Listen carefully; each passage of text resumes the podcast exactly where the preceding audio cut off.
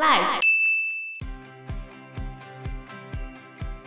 你看你自己在国中的时候，你也是个正常的小孩，可是你旁边就是会充斥一些八加九啊。没错，而且其实明明也是有正常的人想要追你，可是我觉得国中有时候女生还是不免的会觉得你可以拯救某些人，或者是很容易被迷惑。对对对对，或者是你觉得他会为了你改变，没错，不可能的啊。Hello，大家好，我是 Joe，我是 Fana，我是 Anna。下一个就是不断的追求完美。有母亲病的广泛的共同特征之一，就是有追求完美的倾向，想着自己如果不够完美，一切将徒劳无功。如果自己的责任和理想不能完美实现，就会觉得自己没有价值。我不会这样子，不要指我。于是为了获得认同，会不顾一切努力。我只是努力的人，并不是。有吧？我觉得你有点追求完美啊。对没？那只是洁癖的部分而已。哦，所以你有洁癖吗？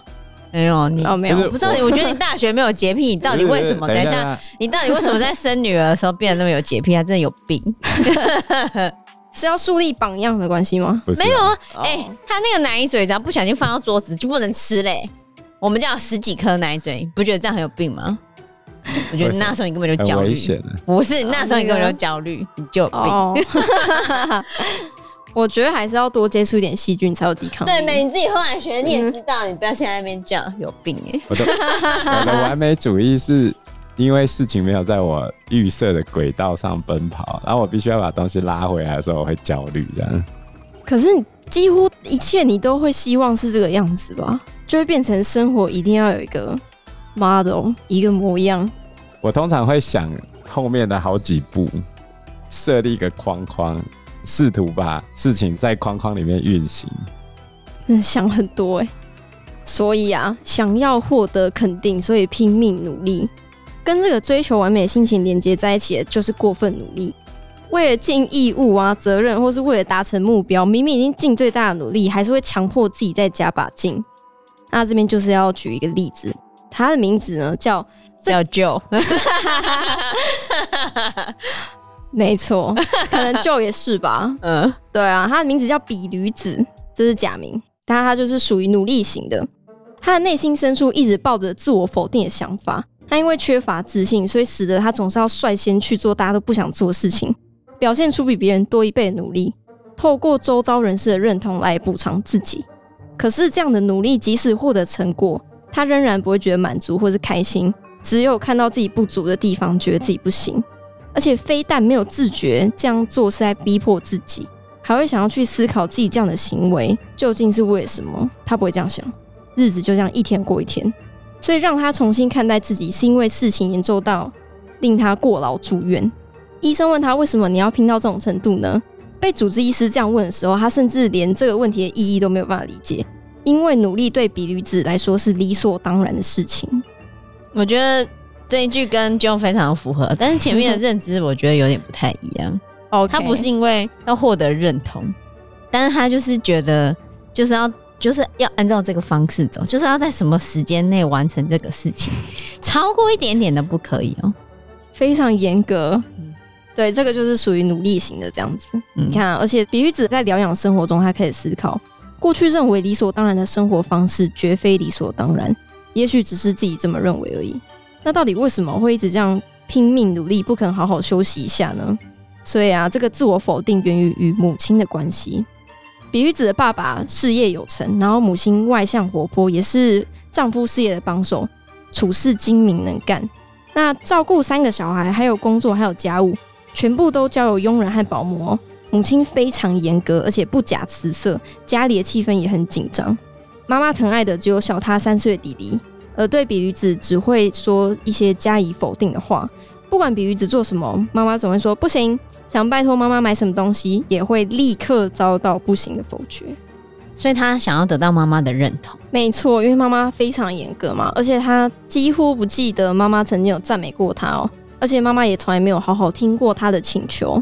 他也曾经想过自己或许不是妈妈亲生的小孩，而且在经常遭到否定的情况下，他非常的缺乏自信，觉得自己的想法或心情好像都没有价值，所以很害怕把这些话说出口。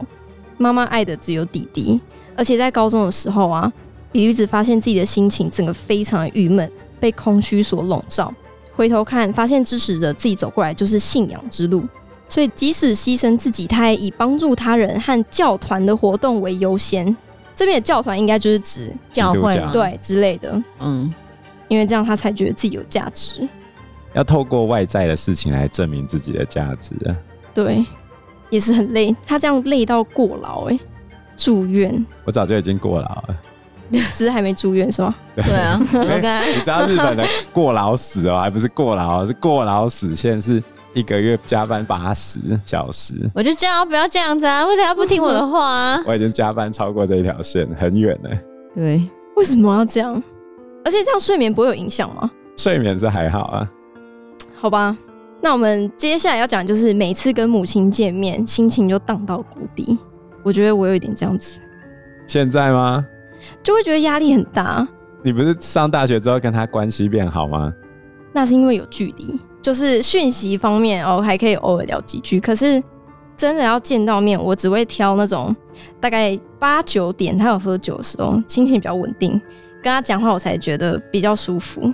喝完酒会比较 chill 是吗？会会，真的就是会变得讲话比较温柔，因为不然就是在他那种可能刚下班回到家，我真的很害怕那时候回家。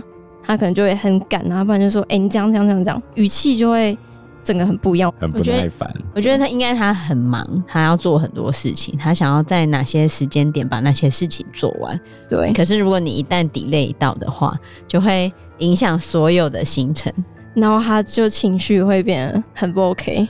我觉得我懂这种感觉耶，因为有时候我一直叫我女儿这时候要做什么事情，她如果不赶快去做的话。就是一个卡一个啊，因为你这个时间没有把你该做的事情完成，就会卡到下一个时间。那你考到下一个时间的时候，所有东西都会延长，就会影响到他睡觉的时间。那影响到他睡觉的时间，他隔天他就心情不好。我觉得这是一连串的环环相扣。对啊，所以我就会希望他一开始的时候就先该什么时间做什么事情，那你那个时间就要做好。或者我会跟他说，你在学校就先把你的作业写完，这样你回来就可以看你想要看的书嘛，你就有多一点时间看你想要看的书。嗯。可是如果你一旦在学校没有把作业写完，你回家就要花很长的时间写你的作业，那你就不能看你想看的书，甚至也没有办法练习到英文，然后也没有办法练习到乌克丽丽，然后他可能就要直接下去弹钢琴了。可是他其他的东西他就都不能做了。好多事情要做，对啊。可是你看，即便到现在我已经上大学了，或许我回家也不会 delay 到什么，我还是会觉得我不要这时候回去，我觉得压力很大。我觉得跟你坐在一起吃饭，我会有一点点压力的那种感觉。可是为什么？因为你明明就没有需要做什么事啊，是没错。可是就是前面的受伤的经验，对对对对对，就是长久以来累积的一种不自觉的抗拒。就像你去找一个人，然后他平常都板着脸，然后他很凶，你就会不想靠近他。其实他本人还好，对，但是那个凶的状态可能刚好跟你的家长原本在凶你的那个样貌很像，然后两个一重叠之后，你就会很怕跟他讲话。对，有一些跟你电波完全不合的，常常都是来自这边呢。有可能，嗯，对啊，像你看。他说：“真正与母亲关系稳定的人，即使心里有什么裂痕，只要跟妈妈见面，待在妈妈身边，受伤的心就可以被治愈，心情其实会感觉很轻松。可是如果有母亲病的人，就没有办法如此安逸。每次跟母亲见面后分开，心情就会变得很差，也会常常觉得沮丧，就是心被搅乱了。因为母亲并不是一个安稳的避风港。你应该有这种感觉吧？就是这样，这就是在讲你。对，没错。”然后这些情况啊，从边缘性人格障碍到不稳定依附关系的人身上都是很常见的状况。像妈妈可能有时候讲话习惯就是只挑出不好或是不满的部分来说，或是自顾自的讲话，把自私的期待加在孩子身上。看到母亲这样的反应，孩子感受到的其实是自己没有被爱，没有被珍惜。我觉得很像安娜班的一个小孩，怎么样？他家明明就很有钱，嗯，可是他总觉得自己不被爱。其实从他家长的反应来说，我也的确觉得他爸妈没那么爱他。举例来说，像我们寒假有办寒假辅导跟暑假辅导，嗯，他是不参加的。不参加的原因是因为他妈觉得带他过来很麻烦，不是带他过来很麻烦，是带他过来，中午还要再过来接他回去，很麻烦啊。对，因为原先他只要早上载他过来，嗯，然后放学的时候接他，顺便接他妹妹回去。可是他现在就是要特地带他过来，早上在一起嘛，因为早上载他过来，还有妹妹去保姆是一起的，嗯，可是他中午还要特地载他，小孩子会觉得有点受伤吧？嗯，觉得我好像是一个累赘的感觉，对，不被爱的那一天哪！我记得我有一次，因为我记得那时候好像很缺蛋，然后蛋就很难买，但是那一次我就从冰箱拿了大概三四颗蛋，因为我想要炒蛋我自己吃，我妈就说你这样很浪费，我就瞬间觉得就是蛮受伤的。但我知道他的意思是现在蛋蛮缺的，你不要一次吃那么多，可能就是我有点贪心这样。可他说浪费这个字，我就觉得。为什么要这样讲？就有一种这种感觉。如果你弟这样去做，你怎么知道他不会这样讲？我觉得就是不会，因为他就是比较喜欢我。觉得你看，你看，我认为很多家长自己不自觉的把每个小孩分等级。其实我们每个人都一样。我在对 A 同学是这样，对 B 同学是这样。他们犯了同样的错，我也不会是同样一个解决方式。可是今天发生在家里的时候。姐弟之间是直接会互相比较的，你如何完全公平，根本就很难做到。真的，真的没有办法公平。而且因为因为个性不一样，我弟就是那种非常温和的人，我妈可能觉得哦他很好带，然后讲什么她都 OK。啊，我就是很喜欢唱反调，就觉得你为什么就是那么难关，就是那么难教，意见比较多。对，就是会这样。所以啊，书里面举一个例子，他说之前有一个二十几岁的女生啊，她因为恐慌症跟忧郁症所苦。有一次，她发现只要跟母亲见面，症状就会加重。母亲只会顾着说兄弟姐妹的事情，然后最后提到她交往中的男友，就会用很轻蔑的口语说：“呃，你还在跟那个人交往啊？”她知道妈妈不喜欢收入不稳定的前男友，然后她跟男友分手也是因为心里隐约觉得妈妈不开心。所以不久之后，他就认识了一位牙医师，之后结婚了。会接受一个大他十岁左右的男性的求婚，是因为觉得如果对象是他的话，妈妈应该会重新看待他吧。那也幸好母亲给他的祝福，他也以为以后跟妈妈的关系应该会变得越来越好吧。所以妈妈就开始频繁的造访他们家，然后他也很努力的接待妈妈。然而妈妈关心的并不是他用心做的料理，而是他新婚生活的家庭。仿佛在估价般的看着他家里的物品，只问一些有关女婿的事，还有女婿诊所的经营状况，在女婿面前表现得笑逐颜开的样子。可是只要女婿一不在，立刻变得一副兴趣缺缺，恢复原来冷淡的态度。所以这个时候他才体会到，母亲并没有看着自己。所以每次妈妈来的时候，她的身体就会感觉到不舒服。妈妈一走的时候，她就会立刻瘫卧在床，压力就是这么大。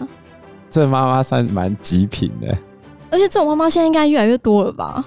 还好吧，我觉得现在以我跟安娜这一代的人，我看待自己的小孩都比较随便你，你喜欢就好了。听你在讲，但是他现在还小，他现在才小二，你当然也会这样跟他讲，因为他才不会。不是，本来就他喜欢就好，不我能怎样啊？你等他长大的时候，你再来讲这个话啦，我才不相信你现在的话。比如说，把你男朋友带过来，把他腿打断。如果很有钱的话，就算了。你看，就是会这样。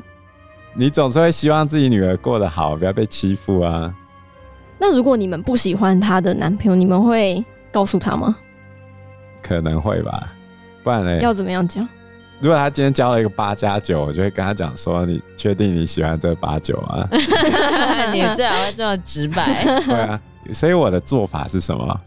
我从一开始给他挑生活环境就已经斩断了这个可能性了。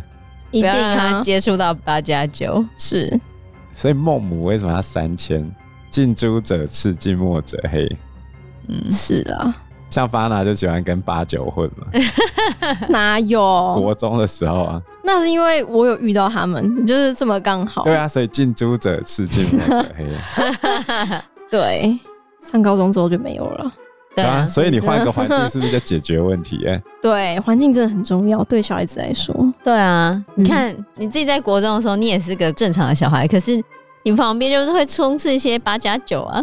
没错，而且其实明明也是有正常的人想要追你，可是我觉得国中有时候女生还是不免的会觉得你可以拯救某些人，或者是很容易被迷惑。对对对对，或者是你觉得他会为了你改变，没错，不可能的、啊，光抽烟都不会改变的。对，他如果连抽烟都不改，他怎么可能会改什么？不会，他什么都不会改。对，他什么都不会改。好啦，我觉得就当做一个经验吧。也因为有这个经验。后面才会越跳越好。嗯嗯，对啊。好，那最后一个呢？我要来讲约翰·兰农的母亲病，就是那个很有名的 John Lennon。嗯，对，他也是一个有母亲病的人。他的妈妈茱莉亚生长在一个中产阶级的小康家庭里面，也或许是因为最小女儿的关系备受宠爱，和个性坚强的姐姐相较之下，是一个随性生活、性格奔放的女生。而茱莉亚挑选的结婚对象艾佛瑞有很多问题。是一个大家都不认为适合结婚的人。艾佛瑞在九岁的时候就失去了爸妈，在孤儿院长大，并在一艘客船上担任服务员。他不但花心，做事也没有什么计划，实在不能称得上是一个品性端正的人。然而，茱莉亚听不进任何人的意见，两个人很快的在一起了。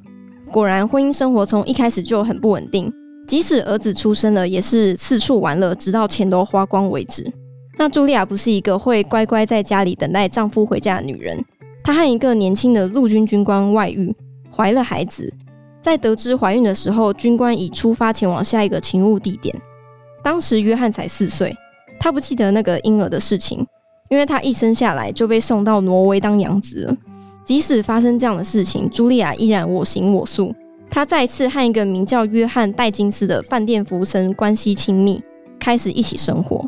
像这样不稳定的家庭，对年幼的约翰造成了影响，被认为有情绪不稳定的问题。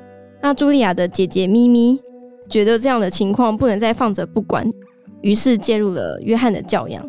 咪咪提出了领养约翰的请求，然而在这个时候，父亲艾弗瑞却想要回自己的孩子。对年幼的约翰来说，这场混乱的展开像要撕裂他的胸口一般。最后，约翰由咪咪夫妇带走，但约翰所受的心灵创伤却久久无法消散。不过，被阿姨领养对约翰来说是个不幸中的大幸。不论留在妈妈身边，还是跟着爸爸一起生活，约翰都很有可能会变成一个性格不稳定的人。阿姨给极度混乱的约翰带来了生活秩序与安心感，所以年幼的约翰渐渐稳定了下来。因为阿姨夫妇自己没有孩子，所以就对约翰百般疼爱。可是对教养也毫不懈怠。约翰并不用特别用功念书，可是他成绩很优秀，特别在美术表现优异，进入颇具盛名的文法学校，是英国的公立明星中学。那除了本身的才华之外，稳定的家庭环境也占了很重要的因素。然而就在约翰刚进文法学校的时候，他跟妈妈茱莉亚再度频繁接触。刚开始每个星期会固定见面，在那之后，虽然他偶尔也会到母亲处玩。但次数后面就明显增加，在这个时候，约翰的生活态度和成绩就明显发生变化。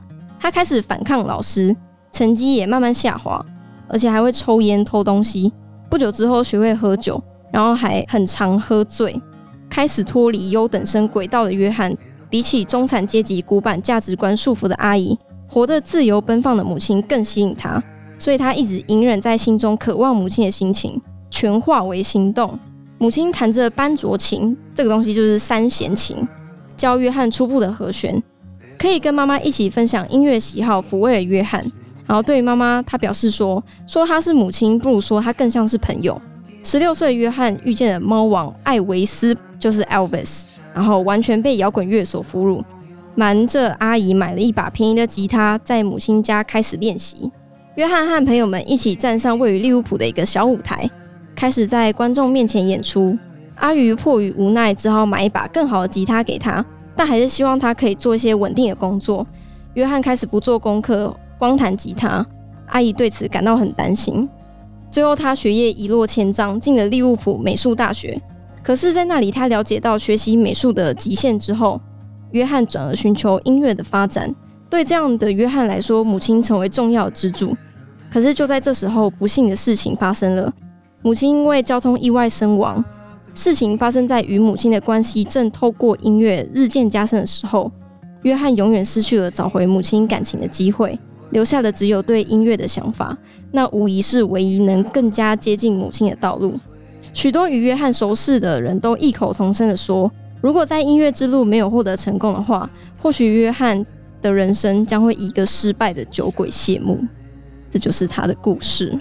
我想到了安娜之前的学校，她的学生会早上就到那个学校去丢酒瓶，他们会喝完酒之后丢酒瓶，一大早，有可能是前天晚上丢的啦。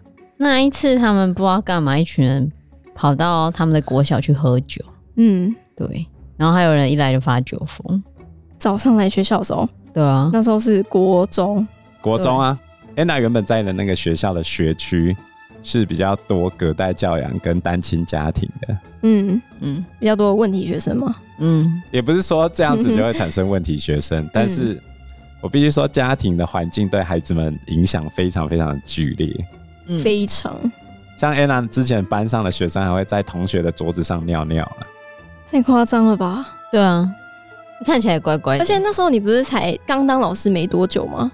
对啊，这样不会觉得超级辛苦吗？对啊，非常之辛苦。之前安娜在嘉义的学生也是会有这样子啊，就是只要父母亲那边的教养方式比较脱离轨道的话，那个孩子通常状况就很多。像安娜之前还会被学生攻击啊。对啊，天哪，那个就是妈妈很宠爱他，妈妈几乎对他没有任何的约束力，然后就会变成他想要做什么，妈妈就都同意他，答应他。跟约翰·兰农他妈妈一样啊，随便他。性格奔放，然后他就会摆烂啊，不配合就是不配合。后来跟我同学对调之后，因为我同学是男生嘛，比较凶，对，他很怕他。我觉得有些小孩他需要父亲的这个角色。对，之前那个攻击我的孩子，他其实不是讨厌我，他甚至还跟他妈妈说他蛮喜欢我的，可是他无法克制自己想要攻击女性的欲望。对，他就是不想要听我的话，他觉得我的话没有办法说服他。但是同样的话从男生的嘴巴里面讲出来就可以说服他了。是，我觉得他有母亲病。但是不知道是哪一型的，对。为什么心理师很容易写出书？就是因为他们有经过长期的治疗，所以他知道这个人完整的脉络跟故事。没错。啊我们老师有些像我有时候会问安娜说：“哎，这个小孩为什么会这样？他家里在做什么？”安娜几乎都不太知道。我觉得我干嘛问那么多？我就觉得我问那么多，我能够解决什么吗？我觉得我没办法解决什么。既然我没办法解决什么，我会尽量不去接触他家里那一块，除非他自己愿意跟我说。哦，不然我都不太会去问小孩家里的事情。这是安娜跟我最大的差别。对，比如说你爸爱做什么，你妈爱做什么啊？你妈平常在家怎么管你，或者什么？我顶多会讲说，你爸妈希望你未来成为怎样的人，嗯，或者你爸妈希望你考上什么学校，我顶多会这样问，但是我不会问说你爸妈的相处情况或者是怎样。除非是我在问他说，你想要读什么学校，然后他讲讲讲的时候，他就可能莫名的讲到说，教会的老师建议他可以去读住宿的学校，这样他就可以不用每天在家里听爸妈吵架。我才知道他爸妈常常在家吵架，而且都是我国三的时候在问他升学的时候，我才会接触到他家里的状况的事情，不然我平常不会去问小孩家里的情况，因为就我平常都会去问嘛。对啊。我的想法会跟这本书比较类似的地方，就是我必须完全理解一个人的脉络，我才知道他为什么会这样想，然后我才能去预测他下一步。因为你如果不了解一个人脉络，你就没办法对症下药，知道你要讲什么对他是有意义的。是，像安娜他们班之前有一个学生，家长还打电话来骂他，光请假的这件事情就会跟安娜起冲突。嗯，因为他要请假去烤肉啊。而且在前一天，对不对？是吗？对啊，就中秋节的时候，他要请假去烤肉。那、嗯啊、以我们老师的立场，当然就是希望孩子们读书。当然，我们很升学主义啊。OK，而且你没有提前请啊，你如果你先讲，你要去玩也没关系，你就提前讲嘛。对啊，在前一天。对啊，前一天，而且都已经下午啦、啊。哦，下午。而且这个孩子一二年级的时候是有点王子病的。就是完全自我中心，也不在乎其他人。然后后来从这一次跟他妈妈相处的过程中，完全发现他妈妈就是这样的人，讲话很不客气，很直接。你说直接也就对了，嗯、他完全是用自己的认知来看待整个世界，嗯、然后用自己的错误认知来骂老师。而且孩子自己也不认同妈妈的这个说法。道理很简单，你今天跟老师把关系弄得很糟，最终需要去承担的是你的小孩，是不是家长？嗯，那。你没事跟老师的关系弄得那么僵的意义到底是什么？你爽了，但是你儿子嘞？如果今天我们是很恶劣的老师，我今天可以完全不理你儿子。于是呢，他妈就开始骂安娜说：“啊，你就是特别的不照顾我小孩啊。”他后来有跟主任说，他觉得我针对他小孩，谁针对你小孩？